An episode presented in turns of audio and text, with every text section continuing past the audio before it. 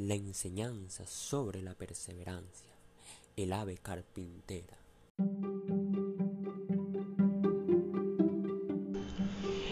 En un gran bosque había un ave que era de profesión carpintera.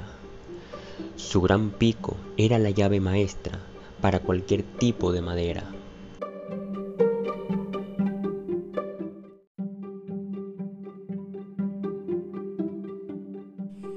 Picaba aunque hiciera frío, cansada y a pesar de que a veces no pudiera, porque siempre pensaba en una madrugada su nido floreciera y sus hijos vivieran.